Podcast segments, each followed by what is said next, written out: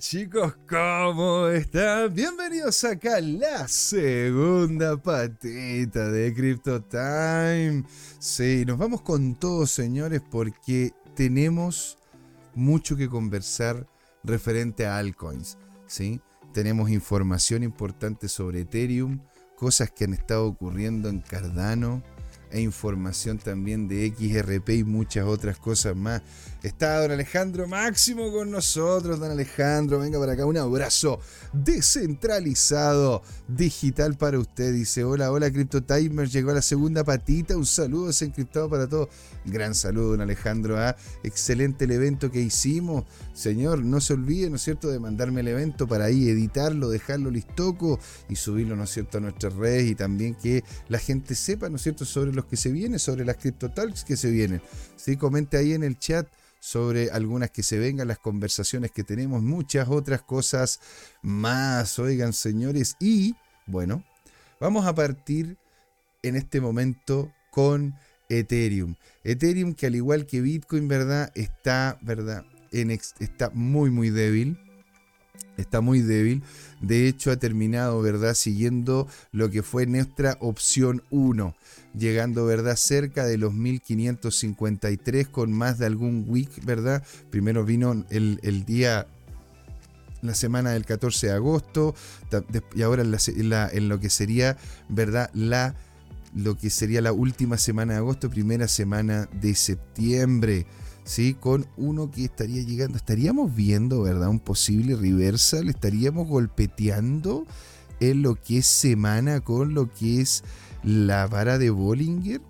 ¿O la estará acompañando? Al parecer la ha ido acompañando más que tener, al tener algún tipo de reversal, sobre todo porque rompió uno de los niveles, ¿sí? Rompió uno de los niveles de cerca de 1.644 dólares, entonces, si es que llegase, ¿verdad? a hacer algún tipo de reversal tendería a golpearse con esta de, mil, de 1643. No tenemos en este momento, ¿verdad? Ningún fundamental que nos esté dando eh, buenas luces referentes sobre este activo. De hecho, tendríamos más que nada otro, otro tipo de noticias. Vamos a, vamos a irlas comentando, ¿sí? En lo que es ámbito semanal, la verdad que se ve de muy, muy pobre capacidad. ¿sí? Si es que tiramos un FIBO, ¿verdad? Hacia abajo para ver hasta dónde podríamos, ¿verdad? Llegar en caso de que llegásemos incluso hasta los 1.500 dólares y vemos que está peleando en este momento, claro, la resistencia de los 1622 y posiblemente estaría volviendo, ¿no es cierto?, a estos niveles de los 1500, ¿sí? Que claramente están en rumbo con lo que es eh, la estructura anterior. Es decir, no, en ese sentido, la vinculación de Ethereum con Bitcoin sigue estando allí cuando Bitcoin cae, bueno, gran parte del, grupo del grupo cripto general cae, no todas, sí, pero Ethereum es una de las que por lo general cae a su mismo nivel, sí, y, y de hecho es posible que termine llegando, ¿verdad? A lo que serían un, un nivel como este, que serían los 1579, como justo precio, ¿verdad? Como justo precio de la estructura anterior de volumen. Qué increíble, la verdad. Qué increíble que haya hecho igual que Bitcoin, al parecer, todo un arco para terminar llegando idealmente, lo cual es lo positivo. Lo mismo pasa, ¿verdad?, con Bitcoin. ¿Verdad? Vemos este arco, ¿sí? A ver, vamos a quitarle ahí. Vemos este arco, ¿sí? La cosa es que si llega a caer por lo, por como estábamos comentando en 22.000, como, como dice Don Tomicro, ¿no es cierto? E incluso 20.000, que podría llegar a ser lo de los peores, los peores augurios, ¿verdad? Y pasa al 2024, ¿verdad? Por encima de los 15.000 anteriores para, para entrar en la dinámica del halving, podríamos estar viendo en un periodo bastante largo, ¿sí? digamos, qué sé yo, de meses, podríamos estar viendo un higher high, es decir, acá tendríamos el, low lowest, ¿verdad? Que estábamos alrededor de entre los, los 15 mil dólares, 16 mil dólares, para pegarnos un pequeño rebote hasta acá, ¿verdad? Y hacer la, la siguiente subida, la cual ya entraríamos en dinámica halving 2024, ¿sí? Esto es lo que posiblemente estaríamos viendo también en Ethereum, una especie, ¿verdad? Sobre todo desde el 2023, una especie de, de, podríamos llegar, ¿verdad? Como les decía yo, hasta cerca de los 1500, 1400 para volver a niveles superiores, que es lo que se proyectaría, ¿verdad? Sobre todo si es que acompaña a Bitcoin. A diferencia de Bitcoin, sí, el Ethereum no ha tenido una, una, estructura tan pronunciada. Eso significa en gran medida que Ethereum no ha sido cotizado en tan gran medida como Bitcoin. Que claro, hay varios que ya están ingresando como institucionales, como parte verdad de fondos de inversión, etcétera, etcétera. Ahora, eso no necesariamente es algo negativo. ¿Sí? Lo que estaríamos viendo, ¿verdad?, es que se estaría soportando en este momento el, precio en lo que es la línea de los 1.600, 1.600 dólares, lo cual podría terminar rompiendo hasta cerca de los 1.300 dólares para retornar con un higher low, que ya lo vimos acá, este es the lowest of the lowest, esto es lo más bajo que, vamos que podríamos llegar, que serían cerca de los 1.000 dólares. Después, cerca de los 1.300 después cerca de los 1400 y ahí entraríamos en dinámica halving que podría ir acompañando ¿verdad? el ETH a Bitcoin. ¿sí? Si es que volvemos a colocar los detalles para hacer la evaluación correspondiente. Revisemos qué es lo que nos están diciendo, ¿verdad? ¿Qué es lo que nos está diciendo el precio en lo que es la semana en la semana, ¿verdad? Estamos viendo de que ha ido acompañando de forma consistente, muy, muy lejos de las medias móviles, lo que es el precio, por ende, posiblemente lo vamos a estar viendo dentro de los 1580 e incluso un poquitito más abajo, 1553 en el diario, en donde ya empezaríamos, ¿verdad?, a ver uno que otro estocástico interesante, vemos de que todavía, de hecho, en el diario le queda por caer, le queda por caer, dado de que se estaría golpeando en más de alguna ocasión, se golpeó una, dos, tres veces con la línea de los 1644 y posiblemente estemos viendo, ¿no es cierto?, que vaya a encontrarse con la vara de Bollinger a lo que son las alturas de 1599. Por ende, señores, si ustedes lo están haciendo a través del intra, dentro, ¿cómo se llama?, lo que es intraday, dos, tres días, ¿verdad? Lo ideal sería, de hecho, aquí colocar una posición cortísima, una posición muy muy cortita que podríamos estar viéndola hasta este nivel, ¿verdad? Obteniendo una, un, un porcentaje bastante, bastante interesante de cerca de una de un 1.79 en relación riesgo-beneficio. ¿sí? Entonces, señores, bien apretadito, digámoslo, hasta lo que sería, hasta, hasta lo que sería, ¿no es cierto?, la media móvil, la media móvil de 5 periodos, ¿verdad? Para que pueda hacer un rebote y posiblemente nos terminemos vinculando con esto, lo cual le dejaría unas luquitas interesantes sin ser esto ningún tipo de asesoría financiera. Simplemente, señores, una opinión informada. Y nos dice don Alejandro Máximo, se vienen varias Big Crypto Talks. Sí. Ahí tenemos cartas conversaciones. Tendríamos que ver también el tema de la regulación, que es un tema importante, que hay mucha gente que no lo está hablando. El tema, ¿no es cierto?, de la vinculación con la industria, que nos está hablando.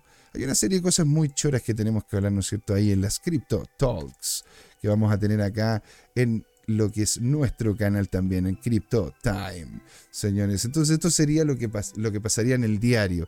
Si vemos el RSI, ¿verdad? Estamos viendo de que, claro, habría una, habría una pelea, ¿no es cierto? Acá habría un golpe muy muy parecido a lo que está pasando, ¿verdad? Con el Bitcoin, en donde veríamos en caso de que pudiese rebotar, ¿sí? aunque yo de vuelta le daría más tiempo a este estocástico para que se terminase definiendo. Es decir, que se definiese como acá, que si la rompe, ¿verdad? Y tenga un cambio de tendencia hacia arriba, pero, al fin, pero la verdad que no lo estoy viendo. Excepto que haya un golpeteo en la media móvil y suba, tendríamos posiblemente, ¿no es cierto?, un cambio de tendencia, cambio de tendencia que no duraría mucho, sino máximo 1655 dólares, señores. Y acá, acá, de nuevo, aquí la verdad que estamos viendo cómo el SMIO nos comenta de que hay tendencia bajista que se está confirmando después de un tiempo en la cual se vio, ¿no es cierto?, un alza consistente. Ahora entramos en dinámica bajista y es mío nos está confirmando la dinámica. En temas de volumetría, señores, los volúmenes paupérrimos, los volúmenes paupérrimos siguen en baja. Madre de Dios, o sea, hemos estado en baja desde... Uh, Desde, uh, o sea, no hemos tenido ningún, ninguno interesante, si no es hasta alrededor del el 2021. Entonces, por eso hay que tener eh, por eso siempre les he dicho, chicos, ¿ah? yo la verdad que yo entiendo a los maximalistas y cómo no los voy a entender, ¿verdad? Yo trabajé con varios maximalistas en temas de bono, en temas de acciones. Dicho eso, el mercado es el mercado, es el mercado. Si este activo, ¿no es cierto?, hace ciertas cosas bien y se sigue destacando como lo hizo con los NFT, como lo hizo con los juegos, como lo hizo con DeFi y lo sigue siendo, ¿verdad?, como una estructura de infraestructura, ¿sí? puede seguir creciendo como tal. Aparte que posiblemente termine termina siendo el mismo movimiento, ¿verdad? De lo que es Bitcoin entrando en lo que es la dinámica del el halving, señores. Y les tengo, señores, varias noticias, ¿eh? varias noticias de Ethereum que las vamos a revisar. Aquí las estoy traduciendo para que las revisemos todas de una. Maravilloso, señores. Don Alejandro Máximo, se viene más Crypto. Claro que sí. Claro que sí. Nos vamos a ir entonces a la primera noticia de Ethereum que podría literalmente, señores, cambiar la conformación de lo que es la estructura tradicional de, esto, de este proyecto, ¿sí? como que ocurre, aquí nos dice Tribunal Supremo de Ethereum, porque ojo, ¿eh? y esto todas las veces que lo, todas las veces que me lo ha comentado, yo se lo entrego a don Jorge porque es cierto. Ethereum tuvo preminado y gran parte de los Ethereum que se minaron, ¿sí? Los tiene la Fundación Ethereum y los tiene Consensus. Son las dos entidades, bueno, y también inversionistas ángeles que iniciaron con el proyecto, ¿verdad? pero los que tienen la mayor cantidad de Ethereum es la Fundación Ethereum y Consensus. Fundación Ethereum, que es la parte non-profit, que no gana dinero de lo que es Ethereum, y lo que es Consensus, que son las relaciones con empresas, proponerlos como, proponer Ethereum como una solución, de que ellos puedan, ¿no es cierto?, desarrollar encima de Ethereum, etcétera, etcétera, etcétera. Entonces, aquí hay una, aquí hay una, una cosa de que se siente hasta cierto punto de que las dinámicas dentro de Ethereum son draconianas, son desde arriba hacia abajo y no desde lo que es la comunidad. Por ende, aquí hay una propuesta del cofundador de Matter Labs, lo que se llamaría el Tribunal Supremo de Ethereum. ¿sí? Ale Grudowski, cofundador de Matter Labs, compartió a través de la cuenta de X la idea de poder crear un tribunal supremo en Ethereum. La propuesta nace con el fin de enfrentar los riesgos de implementación de contratos inteligentes que se enfrentan en DeFi. El cofundador de Matter Labs, junto a su cuenta de X, anteriormente conocida como Twitter, sí, para proponer la creación de un tribunal supremo de Ethereum, ¿sí? que podría se, y se podría producir un sistema jerárquico de tribunales en la cadena igual que el poder judicial en el mundo real. ¿Sí? el Tribunal Supremo de Ethereum para resolver litigios con contratos inteligentes. Lo que plantea Kluchowski es crear una figura legal que le sirva como última instancia a los litigios que presentan los contratos inteligentes. De acuerdo al Ejecutivo, al Ejecutivo esto funcionaría de forma muy similar a lo que ocurre, ¿no es cierto?, en los tribunales supremos de Estados Unidos. La idea sería de que las personas tuvieran, que tuvieran inconvenientes con las personas que tuvieran inconvenientes con sus contratos inteligentes pudiesen acudir a este organismo y no a un abogado o a la justicia tradicional, que es lo que justamente se muestra aquí, ¿verdad? Que estaríamos, ¿no es cierto?, con una estructura de Ethereum y después tendríamos Justice DAO, Kurt Chain y los diferentes elementos de DeFi en los cuales estaría funcionando. ¿sí? Y muy interesante, ¿ah? porque les tengo una noticia también de MakerDAO en relación a Ethereum. Entonces, según el contexto, el contexto compartido por el fundador de Matter Labs, el sistema, el sistema en este sistema cada protocolo tendría su propia gobernanza con mecanismos de actualización normales y de emergencia definidos. El protocolo también podría designar un contrato especial que sirva como instancia de apelación. De igual manera, los diferentes tribunales tendrían diferentes miembros, precios y reputación. De hecho, nosotros, nosotros en su momento, no sé si, no sé si aquí también en... Eh, en CryptoTime, pero en Descentralizados, que es otro proyecto de medios en el cual nosotros conversábamos sobre temas cripto, estuvimos hablando sobre cleros. Entonces ustedes lo, ustedes lo recuerdan. A ver si lo encuentro acá. A ver, cleros. Cleros eh, Crypto. Cleros Crypto. Que aquí está, cleros.io. ¿Sí? Por poner un ejemplo. Este, este es el protocolo, el protocolo Cleros. ¿Sí? El cual, ¿Cuál es la gracia que tiene? A ver, pero lo voy a colocar en español. ¿Sí? ¿Cuál es la gracia que tiene? Es que se convierte en un protocolo de justicia. ¿Sí? el cual es un servicio de arbitraje descentralizado para las disputas en esta nueva, entre comillas, economía, ¿verdad? Solamente que estamos dándole una capita más de, más de, más de tecnología, ¿verdad?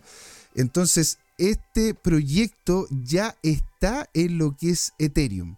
Este proyecto ya está en Ethereum y de hecho está haciendo, ya está avalado, ¿verdad? Por varios, como Uniswap, te fijas, Polka Markets, porque la gracia de este sistema es muy similar a lo que está proponiendo este caballero, ¿verdad? Muy similar a lo que está proponiendo el, el cofundador de Matter Labs, ¿sí? Entonces, ¿por qué, por qué cómo se llama? Quería, quería comentar, comentar esto porque es posible, ¿verdad?, de que este sea el modelo el cual termine, termine utilizando en gran medida, ¿verdad?, Ethereum para llevar la gobernanza y la estructura de todo lo que son las disputas DeFi. Y eso cambiaría completamente el juego, ¿sí? Porque ya dejaría también de ser bastante más descentralizado. Habría una estructura, o sea, si es que antes hubiese, si es que antes ya perdimos, ¿verdad? Lo que es el proof of work y tenemos el proof of stake, ahora esto se volvería, ¿no es cierto?, más corporate, generando estructuras tributarias, o sea, perdón, estructuras de tribunales dentro de Ethereum, excepto que se haga de esta manera, que sería la forma de desarrollar, ¿verdad?, Ethereum descentralizadamente, ¿verdad? Ahí, de hecho, don Alejandro creo, y también don Yerko creo que conoce lo que es el protocolo de cleros. ¿Sí? Entonces, ¿cuál es la gracia que tiene esto? Es que se entrepare, ¿no es cierto? Que es una comunidad global en la cual uno primero compra un cleros, ¿verdad? Para poder ser parte de los que libremente van a ser como, el, como la corte que decide, ¿sí? Entonces, te va a llegar a ti, dependiendo de tu expertise, el contrato y este contrato va a decir, ok, Don Tomicro le dijo a don Alejandro Máximo que iba a hacer tal cosa y no lo hizo. Ah, perfecto. Y yo voy a corroborar, ¿hizo Don Tomicro algo que Don Alejandro? Y si es que un no, ¡pum! Listo. Entonces le coloco que no nomás. Y así lo hacen de forma random, personas, ¿no es cierto?, alrededor de lo que es la comunidad cleros y terminan desarrollando lo que es una estructura tipo tribunal pero totalmente descentralizada, ¿verdad? Y, claro, porque haces veredicto y te tomas el tiempo, te pagan en Ethereum o te pagan, ¿no es cierto?, en lo que es la moneda de Cleros. A ver, de hecho, podríamos revisar, podríamos revisar a Cleros también como moneda. Creo que sí era, creo que era Cleros la moneda. Sí, tal cual, acá está. Cleros, ¿verdad? la cual está, está, como se llama, muy, muy, muy, está muy interesante porque todavía tiene una capitalización, de, una capitalización relativamente pequeña, ¿verdad? De cerca de 12 millones. Ha sufrido bajas, claramente. Está en una estructura muy, muy similar a la que vemos, ¿verdad? El resto de las cripto como tal, pero ojo, porque llegó, ¿no es cierto?, hasta cerca de 0.3 dólares, ¿verdad? En este momento está a 0.019. Es decir, si este, este, este, proyecto, habiendo sido, ¿verdad?, avalado, avalado por todas estas empresas y van creciendo, ¿sí? Podríamos perfectamente, podríamos perfectamente verlo en una de esas cerca del 1, del, del 0, del 0.19. Es decir, que podríamos estar viéndolo de una multiplicación de cerca de un por 10 cerca de un por 10 podríamos estar viendo, ¿verdad?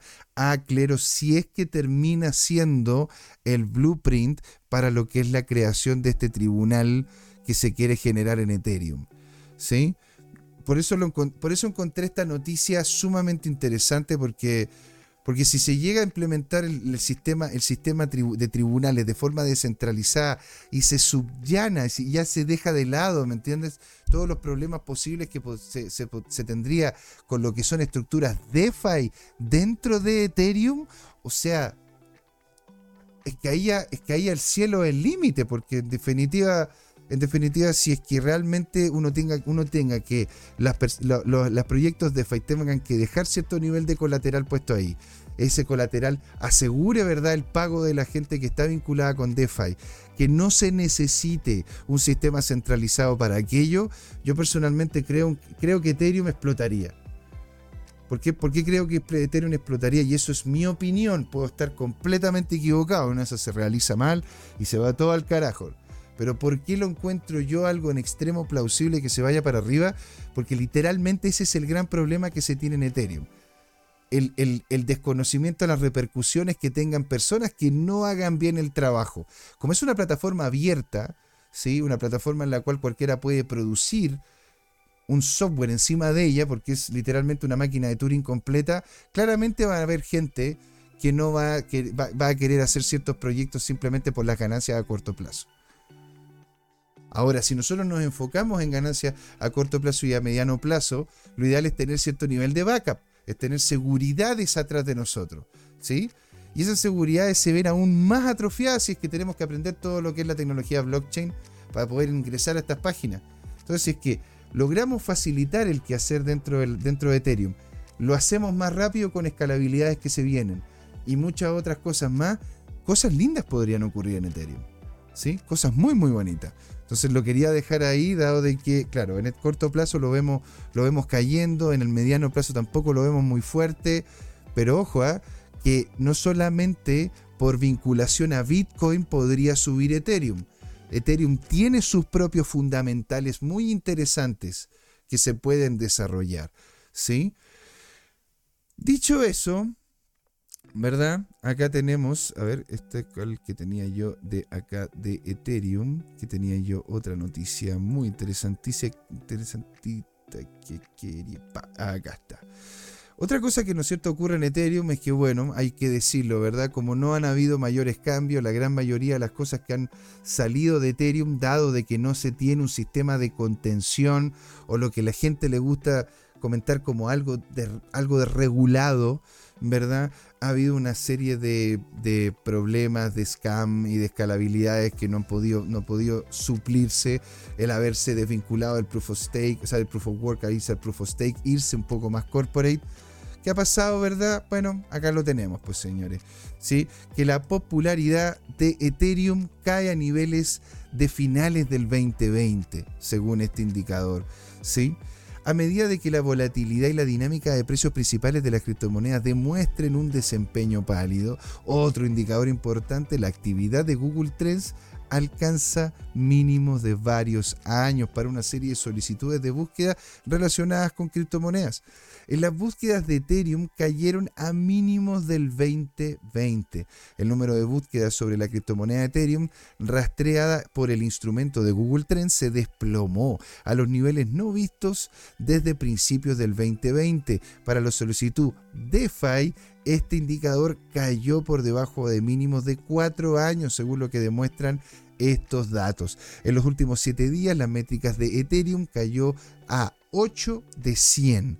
La última vez fue tan bajo fue en noviembre del 2020. Esto significa que en medio de las semanas más calurosas de la euforia criptográfica del 2021, los usuarios buscaban Ethereum 12 veces más, 12 veces más que lo que lo hacen ahora.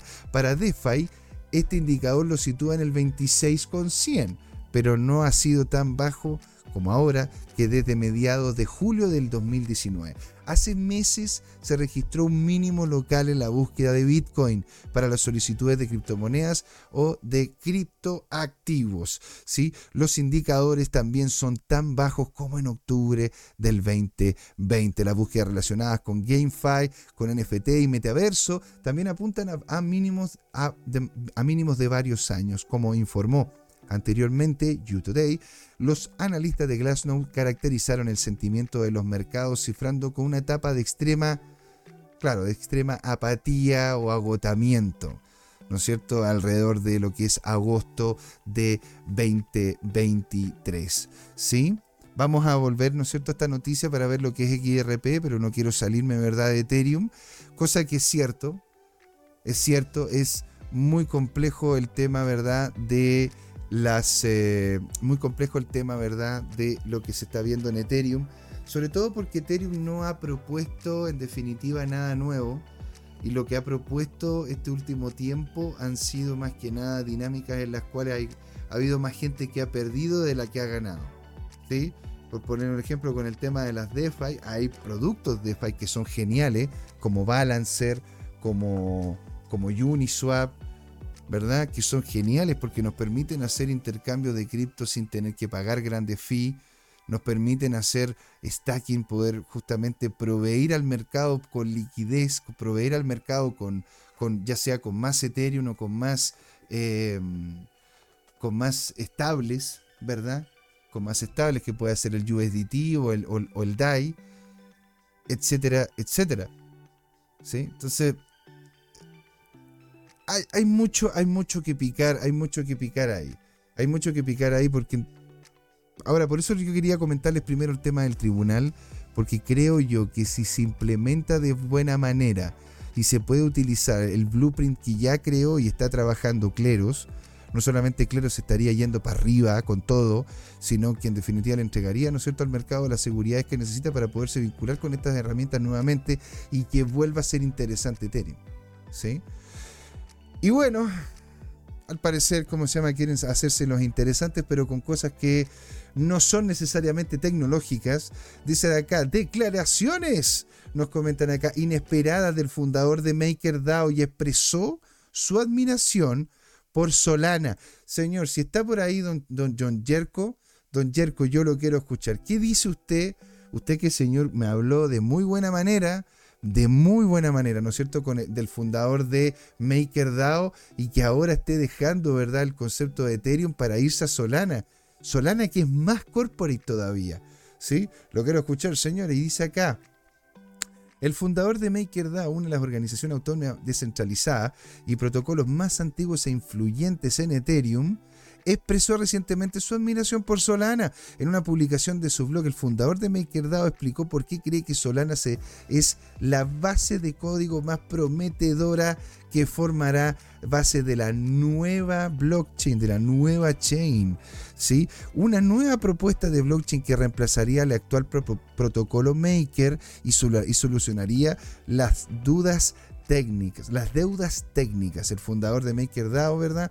Comenta lo siguiente. La primera razón fue la calidad técnica del código base de Solana, que es altamente optimizada con el fin de operar una cadena de bloques singular y altamente eficiente. El fundador de MakerDAO eligió la ingeniería de Solana que se beneficia de haber sido diseñada mucho después de que se comprendieran los cuellos de botella y los desafíos de las cadenas de bloque. También se señaló de que Solana tiene dos aplicaciones clientes lo cual de hecho, y es verdad, es crucial para la flexibilidad. ¿sí? La segunda razón es que el ecosistema de Solana ha demostrado su resistencia, incluso a través de la caída de FTX. A pesar de que todos los problemas y desafíos, el proyecto todavía cuenta con una próspera comunidad de desarrolladores, según el fundador de MakerDAO. Ahora, e-, es una, es una comunidad de desarrolladores muy, muy, muy, muy cerrada, muy, muy dura, muy, muy, se apoyan mucho. Yo conozco algunos desarrolladores de Solana, lo hemos tenido, algunos acá. De hecho, si ustedes buscan, ¿verdad? Una de las entrevistas que más, más visualizaciones tiene es una que le hicimos, ¿verdad? A una persona que estaba desarrollando proyectos sobre Solana. Dicho eso, es un grupo bastante más acotado de lo que podríamos decir, ¿verdad? Con otros proyectos grandes, incluso comparado con Avalanche o comparado con qué sé yo, podríamos decir incluso Ethereum, o podríamos poner, es que en realidad Ethereum eh, no, haría la comparación. Sería Near, ¿sí? La cantidad de programadores que están vinculándose con los proyectos eh, es es muy viva, se conversa mucho, hablan mucho, invitan mucho a otras personas. Dicho eso, aunque va creciendo, es más lenta y perdió mucho después de que Solana cayó desde los 280 dólares, si mal no recuerdo, 280, 285 dólares, que llegó a costar Solana, ahora que está por los suelos. A ver, de hecho, revisemos inmediatamente a cuánto estaría Solana. ¿verdad? Solana, Solana, Solana. Aquí lo tengo. De hecho, Solana está ahora por debajo de los 20 dólares. Eso significa, ¿verdad?, de que ha perdido Solana desde su momento. desde su momento más álgido, ¿verdad? Que llegó a ser. Llegó a estar por acá, wow. Llegó a estar por acá, ¿no es cierto? Llegó, tuvo, tuvo una pérdida de cerca de un 95.79%, señores. 95.79%. Ahora, eso lo que, lo que hace es que de hecho la red sea mucho más barata. Porque antes tenéis que, porque la red tenéis que pagarla con algún tipo de gas fee y ese gas fee es Solana. Por ende, si siguen avanzando con Solana de buena manera, ¿sí? Y aquí vemos que el, uno de los creadores de MakerDAO, ¿verdad? Le está, está dando una deferencia, posiblemente te, estemos frente a, ¿no es cierto?, un activo muy interesante para el próximo bullrun. Entonces nos dice, el fundador de MakerDAO, MakerDAO dijo de que esto tiene significancia de que Solana tiene una influencia, una, influencia indie significativa y, se y será permanente a largo plazo. También señaló que esto significa de que los costos de desarrollo y mantenimiento serán mucho más bajos y siempre habrá un grupo de talentos de alta calidad disponible para que Maker pueda acceder y contribuir. Como tercera razón, comentó, citó el hecho de que ya existen ejemplos de código base de Solana que han bifurcado y adaptado para continuar como cadenas de aplicaciones, que son cadenas de bloques privadas que se ejecutan sobre otra cadena. Por ejemplo, la más notable, la red de Pith, ¿sí? que se ejecuta en su propia versión adaptada de Solana, la cual actúa como casi un backend. Y el fundador de MakerDAO afirmó de que demuestra que Solana es lo suficientemente flexible y adaptable para satisfacer las necesidades de New Chain, señores. Entonces, vemos que al parecer MakerDAO está se está separando de lo que es Ethereum. Bueno, y. ¿Y qué dice Ethereum? ah? ¿Qué, dice, ¿Qué dice el tío Vitalik en relación a, esto que está pasando? Bueno, señores, lo vamos aquí a revisar. Miren, acá dice: ¿Se está vengando Vitalik Buterik?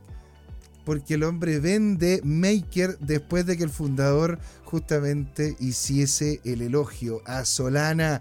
Vamos a ver cómo está Maker. ¿ah? Vamos a ir a darle una vueltita a Maker antes de que nos metamos a esta noticia. ¿Sí? ¿A dónde tengo yo a Maker? MKR.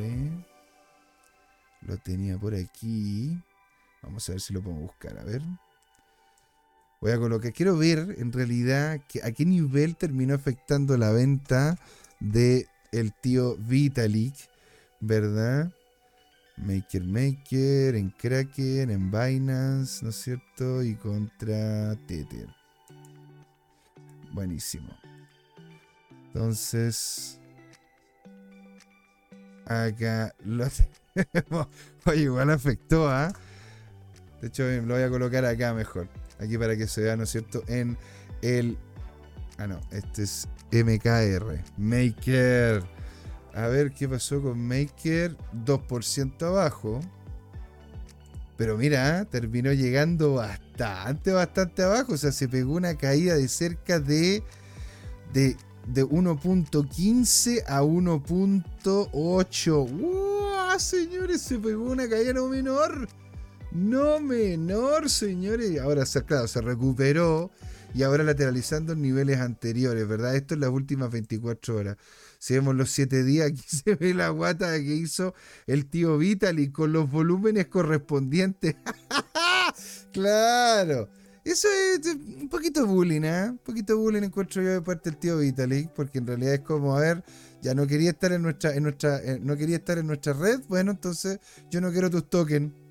Entonces acá volvemos, ¿verdad? La noticia nos dice, el cofundador de Ethereum, el tío Vitalik Buterin, vendió algunos de sus tokens de MakerDAO por primera vez en dos años, según los datos de blockchain, ¿verdad? Buterin intercambió cerca de 500 MKR con un valor aproximado de 581 mil dólares más de medio millón de dólares en este momento por 350 Ethereum a través de CoinWSwap, un intercambio descentralizado. Luego Buterin transfirió los Ethereum recibidos a una dirección que comienza con 0x3f6 que ahora tiene más de un millón de dólares en activos, incluidos 415 Ethereum y varios tokens de tipo ERC20. Buterin es uno de los primeros inversores de MakerDAO, una plataforma de préstamos descentralizada que lanzó la moneda estable DAI. ¿sí? Y de hecho, yo soy un gran usuario de DAI. Yo encuentro que es una de las monedas, es una moneda que está muy bien hecha en realidad hay en ese sentido y encuentro que ha funcionado de muy buena manera, ¿sí? Se desconoce el motivo exacto detrás de la venta, ¿verdad? De MKR de Buterin, ¿sí? Sin embargo, ayer el fundador de Ethereum, el fundador de, perdón, ayer el fundador de MakerDAO, Rune, sorprendió a todos al hacer algunas declaraciones elogiando a Solana. El fundador dijo que utilizar el código base Solana para la propia blockchain de MakerDAO es el proyecto más prometedor. Estas declaraciones del fundador probablemente mm, enojaron, enojaron al tío Vitalik, ¿verdad? Y como se llama, dado de que es uno de los proyectos más conocidos y, y con mayor reputación dentro de lo que es la plataforma. Entonces, ahí está el tío Vitalik, ¿verdad? Viendo cómo posiblemente, ¿no es cierto?, uno de los proyectos más influyentes se le esté yendo porque literalmente la plataforma de Ethereum no ha podido resolver ciertos, ciertos problemas de cuellos de botella, dolores dentro de la misma red, los costos de la misma, el no ser, ¿verdad? Una, el no querer convertirse en una capa tipo, en una capa, una capa en la cual todos puedan desarrollar, sino una capa de infraestructura en donde encima de esa capa hay capas 2 como Optimism, como, como, eh, como Optimism, como Matic, ¿verdad? Como Poly, como Polygon Matic. Entonces, es lo que parece que está ocurriendo, señores. ¿Qué les puedo decir? Y le tenemos, tengo tres noticias muy interesantes. ¿ah? Tengo tres noticias muy interesantes de tres criptos que podríamos revisar en los últimos minutitos antes de que ya terminemos el programa, señores.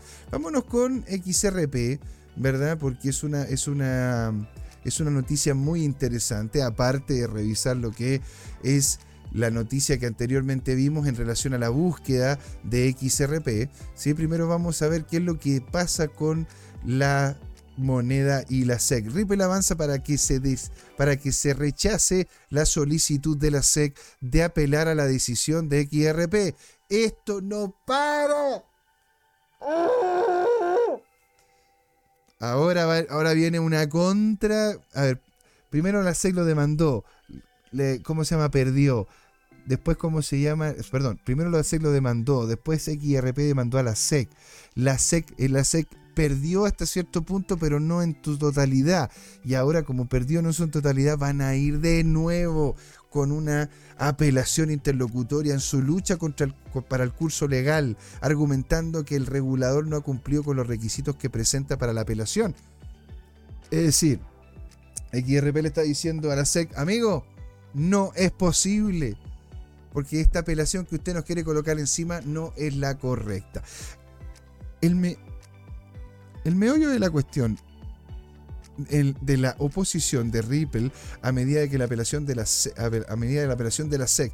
Ripple se opuso a la solicitud de la, de la SEC, ¿verdad? De apelar al fallo de la empresa de pagos blockchain con sede en San Francisco. No violó las leyes de valores al poner a XRP a disposición de los comerciantes minoristas al colocarlo en bolsa. En un nuevo documento del, del día viernes presentado por el Tribunal del Distrito de Estados Unidos para la zona sur de Nueva York, los abogados de Ripple argumentaron que los motivos de la SEC para una apelación se basan principalmente en la insatisfacción con la decisión del juez de que XRP no necesariamente es un valor a primera vista. Señalaron además que en el caso de no, no en el caso de que no concurran las circunstancias excepcionales requeridas para el recurso interlocutorio e instalación al juez a rechazar cualquier solicitud o recurso y suspensión.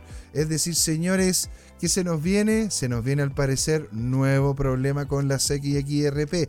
Dicho eso, La presentación del viernes es el último giro de la prolongada guerra judicial de Ripple con la SEC, que comenzó cuando el regulador demandó a la empresa de tecnología alrededor del 2022, en diciembre del 2022. La SEC acusó a Ripple de dos de, a sus dos ejecutivos, y a su ejecutivo Carlin House y el presidente Chris Larsen, de recaudar cerca de 1.300 millones de dólares mediante la venta de valores no registrados en forma de token de XRP. Parece que se nos viene nueva pelea legal de la SEC con XRP, en donde al parecer la SEC según lo que comenta XRP, no tiene las bases para poder solventarse. ¿Y qué es lo que ha terminado ocurriendo, no es cierto, con XRP y las búsquedas? Dice, las búsquedas de XRP también disminuyen. ¿Qué pasa con XRP? Los alcistas de la criptomoneda deberían prepararse para un dolor aún mayor en el futuro, compartió, dijo esto, el analista Miles Deutscher en su en su reciente anuncio de X. Mientras tanto, en las comunidades de Ripple y XRP, la situación parece ligeramente diferente. ¿No es cierto? La actualización es. No, la actuación es aún más dramática. En diciembre, en, primer trimestre del 2023, las búsquedas asociadas con Ripple cayeron a mínimos no vistos desde 2016, pero luego se recuperaron ligeramente. Sin embargo, XRP parece casi tres veces más popular que hace un año, en septiembre del 2022. La actividad de búsquedas bajó a 6 de 100, mientras que hoy ronda el 17 de 100. En el mejor desempeño de las búsquedas, Ripple XRP se puede atribuir a la victoria claramente legal que tuvo con la SEC, señores. Sí, ahora nos vamos a revisar lo que ocurre con XRP acá en nuestro, ¿verdad? No, este es XRT. Yo estoy buscando XRP. Ahora sí, claro que sí, Teo. Vamos entonces, ¿verdad? A desarrollar qué es lo que ocurre con esto. Nos vamos al tema semanal. Nos vamos aquí al tema semanal, el cual... Mm, Uf. Nos queda espacio, ¿no es cierto? Todavía para caer. Nos queda una. Nos queda una, nos quedan dos caídas potenciales. Nos quedan dos caídas potenciales, señores. Y al parecer nos va a doler. Oh, sí que sí. Oh, sí que sí que nos va a doler. A ver, vamos a tirar un FIBO hasta acá Bajeli, ¿no es cierto? Para ver si es que ya está peleándose. Ya la vino a testear. Vino a testear ya, ¿no es cierto?, los 0.42 de nuestro, de nuestro FIBO. Ya lo vino a testear. Tenemos tenemos acá, ¿verdad? Un nivel, un nivel superior que podría venir también a testear, dado de que tiene, aunque en realidad tendría que venir a testear este de acá por la, por dinámicas de volumen. Esta zona acá tendría que venir a testearla por dinámica de volumen, ¿verdad? XRP, estoy hablando de la zona entre los, entre los 0,7, perdón, 0,75 y 0,62. Este sería como una de la, una de los, uno de los volúmenes más importantes y el segundo sería en esta zona, la cual podría venir a testear también. ¿Sí? Dejémoslo con mayor seguridad acá, dado de que estaríamos más cercanos a los niveles de precio. ¿Verdad? Entonces podríamos venir a testear una que otro nivel acá superior, pero difícil de que se mantenga. Porque se nos abrió bastante, ¿no es cierto?, lo que son las varas de Bollinger, haciendo de que la caída sea más, sea, más potenciada. Es decir, que nosotros posiblemente terminemos viendo, ¿no es cierto?, un patrón de una, una, una potencial subida en caso de que realmente, ¿no es cierto?, termine termine, termine siendo de muy buena, muy buena, muy buena forma, ¿no es cierto? Está, está, en, en contra de la SEC, ¿verdad? Y venir acá abajo a buscar nuevamente estos niveles. Posiblemente no creo que llegue hasta tan arriba, ¿eh? para que para ser bien sincero. Creo yo de que al final podría terminar llegando hasta acá. Y vamos a ser un poquito más conservadores. Yo creo que estaría llegando, ¿no es cierto?, a los niveles previos de cerca de 0.42 en tema semanal en tema semanal podríamos estar viéndolo una dinámica de este estilo. dado de que acá ya vimos, ¿no es cierto?, de que hubo un primer, un primer rechazo y fue donde pegó la gran subida. Por ende, podríamos tener acá un rechazo y estaríamos, ¿no es cierto?, haciendo toda esta curva que ya entrando al 2024 nos serviría bastante bien. ¿Sí? Nos serviría bastante, bastante bien. En lo que es el diario, en XRP, en XRP, bueno, en el diario está de hecho en la zona de volumen. De hecho está perfecto en lo que es la zona de volumen. Por ende, estaría literalmente lateralizando, en el diario estaría lateralizando dentro de esta dinámica, ¿verdad? Y de hecho estaríamos entonces ampliándolo más esto. Porque estaríamos lateralizando si es que llegue a subir, pero posiblemente baje, pero estaríamos lateralizando entonces, eh, según lo que estoy viendo acá, entre los 0.52 y los 0.48. Ya vamos viendo los estocásticos aquí ya en el diario, ¿sí? que es donde me gusta revisarlos a mí y vemos de que hay un cambio de tendencia. Entonces posiblemente estemos lateralizando, pero estaremos lateralizando ahora para, para el, hacia el alza. ¿sí? Miren qué bonito se está viendo, ¿no es cierto? Esto posiblemente hay una baja, que lo que estamos proyectando, pero rebotando en lo que es la media móvil. Dado de que estamos por encima de vuelta, ¿no es cierto? Desde lo que fue el jueves 31 de agosto, en lo que sería el SMIO, ¿verdad? Los que están habiendo el RCI ya como cambio de tendencia, lo vemos que tenemos, ¿no es cierto?, una, estructura de corte positiva, pero no sabría decir por cuánto, ¿no es cierto? Estaríamos llegando posiblemente a lo que serían niveles de 5 de 0.53 a lo máximo y la pérdida podríamos estarla viendo literalmente en los 0.48. Ahí tendríamos, ¿verdad?, lo que es la lateralización. En ese cuadradito estaríamos lateralizando volúmenes mínimos y paupérrimos, como todos, como todas las cripto en este momento. ¿sí? O sea, imagínense unos volúmenes de cerca de 11.53 millones. Eh, una, una, cantidad relativamente pequeñita en ese sentido con XRP, ¿verdad? En los 45 minutos hay alguno de ustedes que está viendo, ¿verdad? XRP, pero en un cortísimo plazo, dentro del día ¿sí? Vamos a ver hacia dónde se estaría yendo nuestra guagua acá. ¿Qué pasa con XRP si nos vamos, verdad, al, al, detalle mismo? Bueno, vemos que se, está, se generó aquí, ¿no es cierto? Un canalcito bien, bien, bien bonito, ¿verdad? El cual mantiene un ángulo, un ángulo muy interesante, está por encima de lo que es la media, por ende estaríamos haciendo ratificación de que posiblemente volveríamos a estos niveles superiores si es que logra romper, ¿verdad? Los 0,518.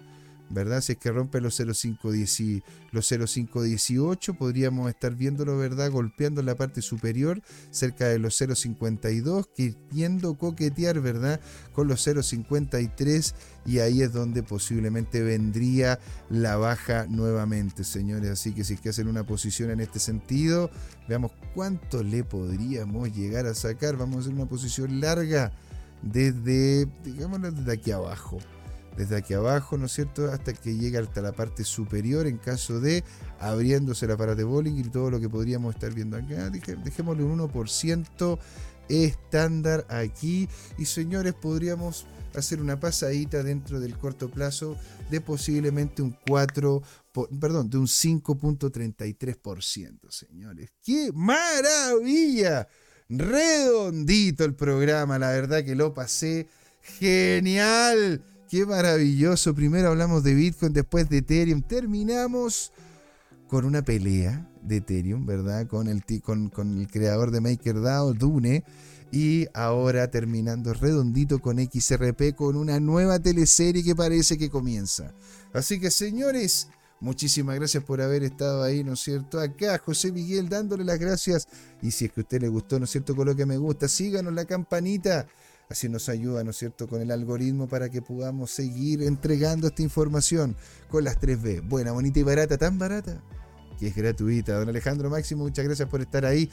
Don Tommy un grande usted, Don Harvested Soul. Siempre una alegría verlo. Señoras y señores, hacemos el cierre del programa de hoy. Crypto Time, el show de la blockchain, señores, porque fue hora de hablar de criptos. Muchas gracias a todos y nos vemos el miércoles con todo ahí, con Don Jorge, todo el FOMO y el food que ustedes desean. Chao, chao.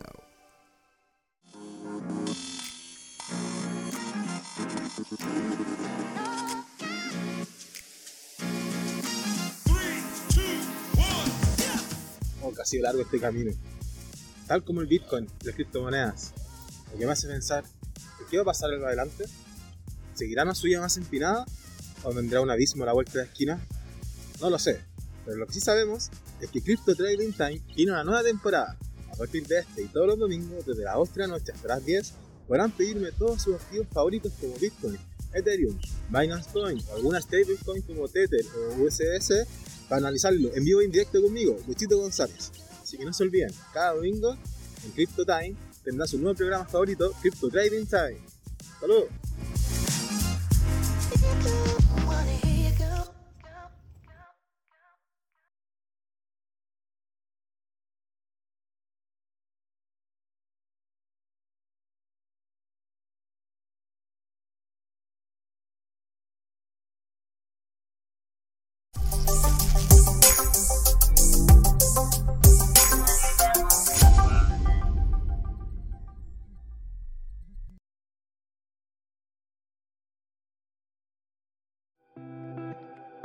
Hola amigas y amigos, antes de irnos les queríamos recordar que esta comunidad CryptoTime la hacemos todos, así que siempre invitados a nuestros canales de difusión en Twitch, Twitter, YouTube, LinkedIn y Facebook.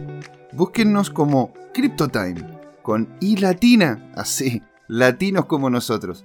Los esperamos para intercambiar información, hacer nuevos amigos y conexiones en este hermoso mundo del blockchain y las tecnologías descentralizadas. Los invitamos a suscribirse para recibir información sobre nuevos episodios y les mandamos un gran saludo de acá, Jorge Gatica y José Miguel. Nos vemos.